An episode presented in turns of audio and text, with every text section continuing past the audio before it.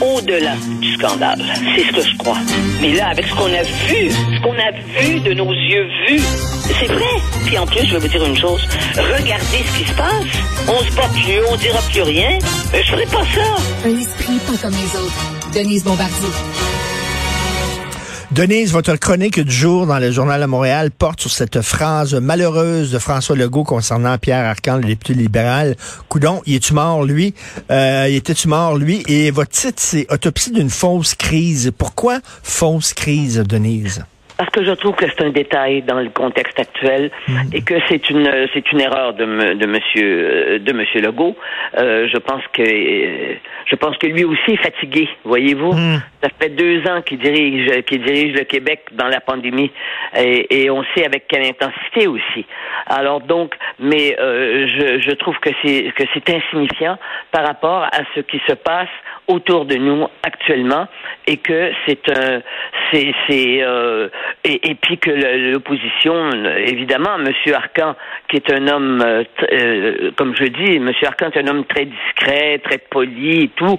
Bon et il a il a tout de suite il a vu l'occasion aussi de de de de de faire de réagir politiquement hmm. en disant qu'il avait été blessé et tout. Mais monsieur Arcan a pas été blessé par une chose pareille. C'est c'est Enfin, c'est un détail et ça devient dans nos journaux quelque chose d'important. Mais oui, mais qu'est-ce qu'on, comment, on, comment on, couvre actuellement la, la, la, le dernier coup de, de, de, Poutine qui fait, qui sait que le, que le secrétaire général des Nations hmm. Unies est à Kiev et qui envoie bombarder Kiev au moment où le secrétaire général des Nations Unies est là. Donc, il y a quelque chose de, hmm. quelque chose qui ne tient pas là. Là, on mélange, on mélange tout parce qu'on est tout mélangé, je vais vous dire. Est-ce que, que vous trouvez que c'est une tempête dans un verre d'eau, finalement? Oui, absolument. C'est exactement ce que je pense.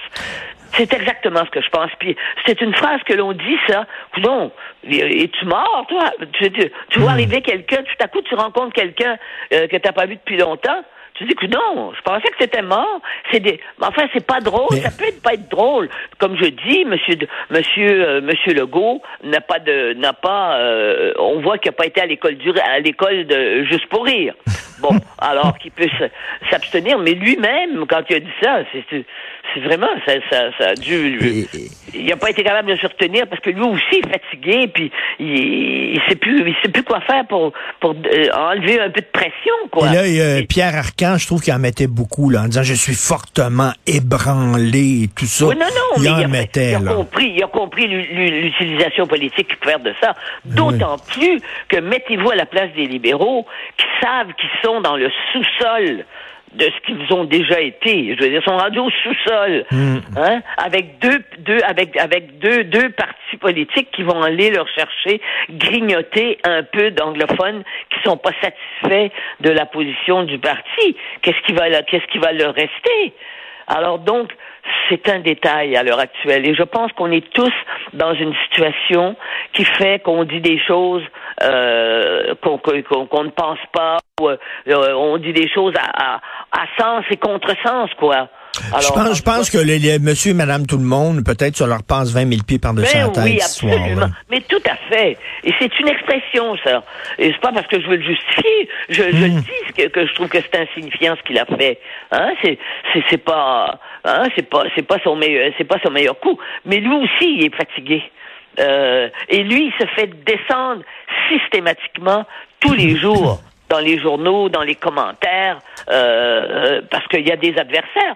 Parce que évidemment, avec le pouvoir qu'il a, avec, la, avec les sondages qui, qui, qui sont euh, qui lui sont favorables, et quels sondages, c'est évident que tous les autres partis politiques sont que toutes les tous les autres partis politiques ont intérêt à essayer de picorer et puis de picosser. Et là, là j'avais Pascal Birbé du PQ, il disait ça n'a pas de sens, il règne sans opposition. Ben, je disais, on peut quand même pas rendre euh, François Legault responsable de sa popularité. Non, c'est exact. Alors voilà, le, voilà bien le problème. Et là, tout à coup, là, les gens veulent la proportionnelle. Tout à coup, ah ben oui. Est-ce que vous imaginez que ce serait la proportionnelle au Québec. Moi, ça m'inquiète énormément, la proportionnelle au Québec. Vous croyez qu'il y a une chose qu'il ne faut pas oublier.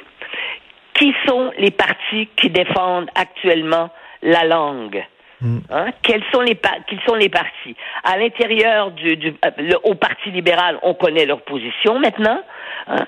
Québec solidaire, ils sont divisés entre entre les entre les multiculturels euh, racisés et, et, des gens qui eux sont plus sont, seraient plus nationalistes mais enfin c'est pas c'est pas et ça ça rejoint pas un nombre très large de de québécois ça.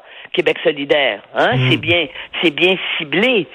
Et alors et puis euh, le parti conservateur euh, du Québec eh bien ça rejoint aussi un autre public bien ciblé mais bien limité.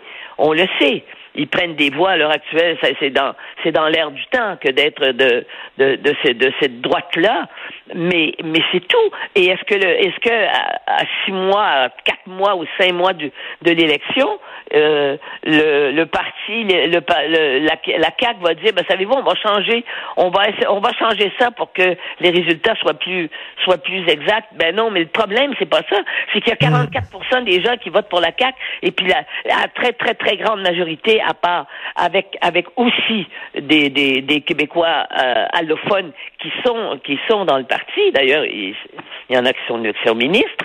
Eh bien, euh, eh bien, ça ça ça rejoint euh, la plus grande partie des, des, des Québécois. C'est ça. Mais est-ce qu'on veut, est-ce qu'on veut avec la proportionnelle un gouvernement à l'italienne là et euh, avec seulement des gouvernements minoritaires? ou à l'israélienne ben qui est obligée de, de, faire des, des, coalitions avec des partis d'extrême droite, les partis religieux. On sait ce que ça donne. Les gouvernements tombent les uns après les autres. Quand même. Non, non, non. On, on part pas des débats comme ça. C'est ça la réalité. La réalité, je vais vous le dire, parce que vous venez de, de, de, soulever un problème bien important. On a le sentiment qu'il y a une partie de la population qui ne veut plus de ce qu'on appelle la règle de la majorité. Parce que c'est ça hmm. qui arrive au moment de l'élection. Hmm. Hein? Alors donc, euh, on ne veut plus de ça. Mais là, ils vont vous dire la majorité. Là, ils vont vous dire la majorité des Québécois n'ont pas voté pour la CAC, parce que lorsqu'on additionne euh, euh, les votes des autres partis, la majorité n'ont pas voté pour la CAC. Non, mais ils ont la majorité, euh, la, la, majorité des voix mmh. dans, dans le système. Eh bien, et ça a marché comme ça c'est inégal. Remarquez que M. Bourassa, en 73, je crois, il a été élu avec encore plus de députés que ce qui est prévu pour euh, pour pour euh, au-delà de 100 au-delà de 100 de 100 députés ça a été et, une seconde fois aussi le Parti libéral aussi avec M. Charest c'était pareil alors donc on n'a pas on s'est pas déchiré euh, arraché les cheveux eh bien le problème c'est que il y a des gens qui ne veulent plus qu'il y ait un parti qui ait le pouvoir mmh. Et Denise, en terminant, je veux, parce que vous dites euh, que euh, M. Legault est fatigué avec bon la pandémie, tout ça, je, je veux pas gâcher votre week-end, mais j'ai un collègue et ami ici à l'émission et euh, il y a quelqu'un euh, dans, dans, dans, sa famille qui parle russe et euh, qui, qui écoute la télévision russe. Et ça a l'air qu'on parle beaucoup d'attaques nucléaires en Russie, là, en disant qu'on s'apprête à ça. Là, là, on se demande, est-ce que c'est du bluff? Est-ce que c'est vrai, là, comme vous dites, là, ils viennent de frapper Kiev alors qu'ils ont dit non, on veut rien savoir de Kiev, on va vous laisser tranquille. Et là, on se dit, tabarnouche, ça va finir comment cette affaire-là? Eh bien, ça va finir que l'initiative, ça va venir de lui, mais ça, dans la seconde qui va suivre, il va avoir une réaction. N'oubliez pas ça. et, là, lui, il joue. C'est parce que Poutine, là, imaginez-vous pas que c'est quelqu'un. Imaginez-vous pas que son que son équilibre mental est, euh, nous est favorable, n'est-ce pas? Hein? mm. Et euh, sa vision des choses est une vision complètement tordue il veut faire peur aux Occidentaux et il va, il va tout faire pour que la peur soit encore plus grande. Mais les Occidentaux commencent parce qu'il n'y a pas prévu que ça renforcerait l'OTAN qu'ils détestent tant. Il n'y a pas prévu ça. Puis il n'y a pas prévu que euh, la communauté économique européenne, hein, que le, euh, se, se, se regrouperait de cette façon-là et collaborerait avec les États-Unis à l'heure actuelle qui vont mettre, ces pays-là vont mettre beaucoup d'argent pour aider l'Ukraine. Hmm. Cet argent-là s'en va en Ukraine pour leur permettre de faire la guerre. Et les Ukrainiens sont de bien meilleurs soldats que la Russie. Faut-il s'en étonner?